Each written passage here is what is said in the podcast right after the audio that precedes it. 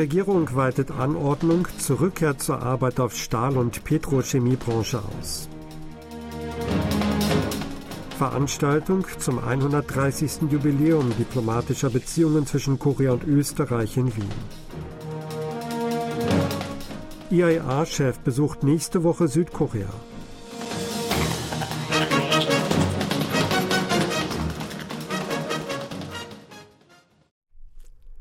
Die Regierung hat beschlossen, auch gegenüber den streikenden Lkw-Fahrern in der Stahl- und Petrochemiebranche eine Anordnung zur Rückkehr zur Arbeit zu erlassen.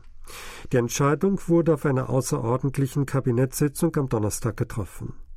Dazu kam es zehn Tage, nachdem am 29. November die erste Anordnung zur Rückkehr zur Arbeit für Lkw-Fahrer in der Zementbranche erteilt worden war. Der Generalstreik von Mitgliedern der Gewerkschaft Cargo Trucker Solidarity setzte sich heute am 15. Tag fort. Beim Kabinettstreffen begründete Ministerpräsident Han Dok-soo die Entscheidung damit, dass das Ausmaß der Schäden für die einheimische Industrie und Wirtschaft ernsthaft sei, weil sich die nicht zu rechtfertigende kollektive Beförderungsverweigerung in die Länge ziehe. Die Situation sei zu dringend und schwerwiegend, als dass weiter auf eine freiwillige Rückkehr der Mitglieder der Gewerkschaft Cargo Truckers Solidarity zur Arbeit gewartet werden könne. Da sei die Regierung zu dem Schluss gekommen, dass sie nicht umhin könne, zusätzlich den Transportverweigerern im Stahl- und Petrochemiebereich die Rückkehr zur Arbeit anzuordnen, sagte Hahn. Bei einer Veranstaltung anlässlich des 130. Jubiläums der Aufnahme diplomatischer Beziehungen haben Korea und Österreich einander versprochen, als strategische Partner ihre Kooperation weiter zu verstärken. Die südkoreanische Botschaft in Österreich veranstaltet am Mittwoch in Wien ein Seminar anlässlich des 130-jährigen Jubiläums diplomatischer Beziehungen.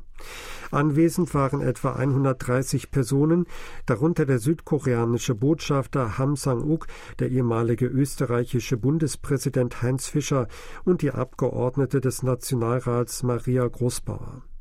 Ham sagte, beide Länder erweiterten als strategische Partner ihre Kooperationsbeziehungen in verschiedenen Bereichen, darunter Politik, Wirtschaft, Kultur und Wissenschaft sowie Technologie. Obwohl derzeit weltweit die Ungewissheit steige, seien beide Staaten optimale Partner, die die Zusammenarbeit in Zukunftsbereichen vertiefen könnten. Fischer sagte, er hege eine besondere Zuneigung zu Südkorea und wies darauf hin, dass er im Jahr 2007 als erster Präsident Österreichs Südkorea einen Staatsbesuch abgestattet hatte. Er bezeichnete die Entwicklung Südkoreas nach der Teilung als wunderbar und äußerte die Hoffnung, dass beide Länder als global führende Nationen ihre Kooperation fortsetzen würden. Bei dem Seminar blickten Experten wie Professor Rüdiger Frank des Instituts für Ostasienwissenschaften an der Universität Wien auf die Geschichte des Austausches zwischen beiden Ländern zurück und diskutierten über Kooperationsmöglichkeiten in den Bereichen Wirtschaft, Kultur und Technologie. Der Chef der Internationalen Atomenergiebehörde IAEA e wird nächste Woche Südkorea besuchen. Wie KBS feststellte, werde IAEA-Generaldirektor Rafael Grossi am 13. Dezember zu einem viertägigen Besuch in Südkorea erwartet.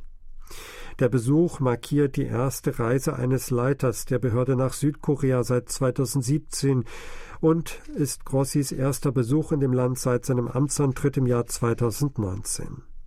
Grossi wird in Südkorea mit ranghohen Regierungsbeamten zusammenkommen, darunter Außenminister Park Jin und Industrieminister Lee Chang-yang. Zu den wichtigsten Gesprächsthemen werden voraussichtlich ein Vorgehen gegen das nordkoreanische Nuklearprogramm sowie die geplante Ableitung radioaktiv verseuchten Wassers aus dem japanischen Atomkraftwerk Fukushima Daiichi ins Meer zählen. Die USA wollen ihre Militärübungen mit Südkorea und Japan fortsetzen. Das teilte der Kommunikationsdirektor des Nationalen Sicherheitsrats John Kirby am Mittwoch in Washington bei einer virtuellen Pressekonferenz mit. Die USA würden mit allen Verbündeten und Partnern zusammenarbeiten, um den Druck auf Pyongyang aufrechtzuerhalten. Die USA wollten sicherstellen, dass in der Region alle verfügbaren Kapazitäten im Verteidigungsbereich vorhanden seien. Dadurch wollten sie sowohl ihre eigenen Interessen als auch die der Verbündeten Japan und Südkorea durchsetzen.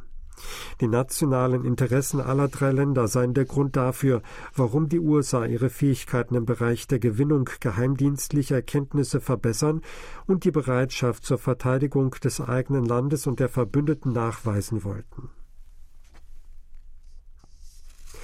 Die südkoreanische Zentralbank hat auf die Notwendigkeit hingewiesen, am Kurs der geldpolitischen Straffung vorerst festzuhalten.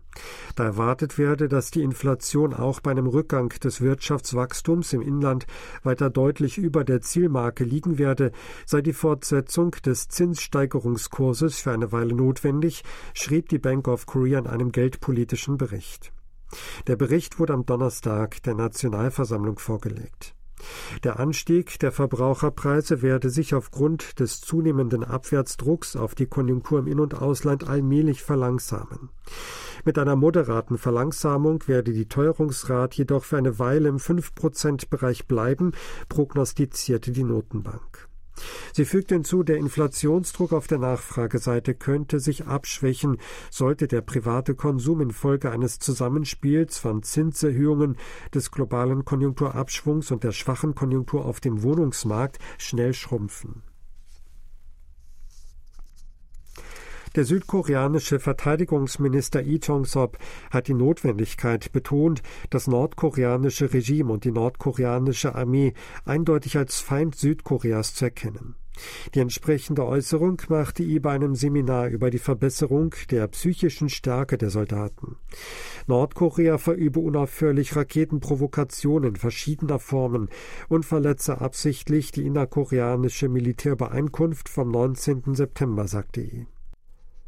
Wie verlautete, wolle das Verteidigungsministerium in das neue Verteidigungsweißbuch 2022 Formulierungen aufnehmen, mit denen das nordkoreanische Regime und die nordkoreanische Armee als Feind definiert werden.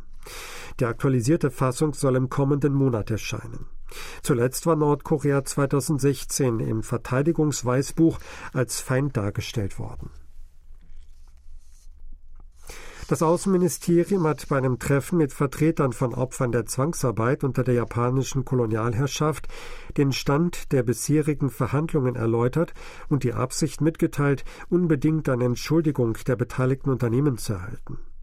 Die Generaldirektorin für Asien- und Pazifikangelegenheiten des Außenministeriums, Saw Min-jong, reiste am Mittwoch nach Gwangju, um sich mit Vertretern von Opfern der Zwangsarbeit beim japanischen Unternehmen Mitsubishi Heavy Industries unter Ausschluss der Öffentlichkeit zu treffen.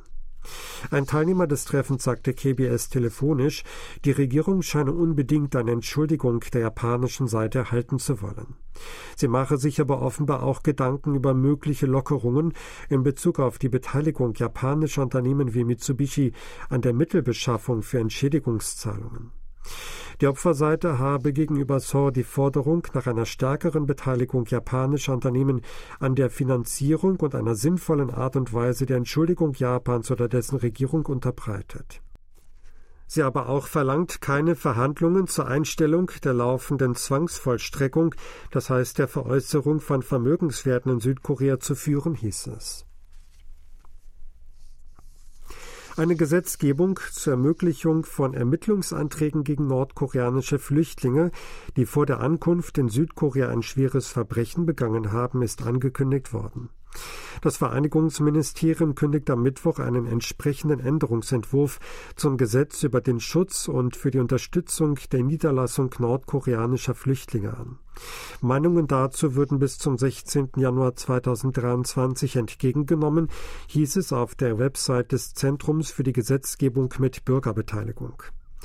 Nach der Vorlage kann der Vereinigungsminister bei Bedarf nach erforderlichen Verfahren wie einer Beratung um Ermittlungen gegen nordkoreanische Flüchtlinge bitten, die vor der Einreise nach Südkorea schwere Verbrechen wie einen Mord begangen haben.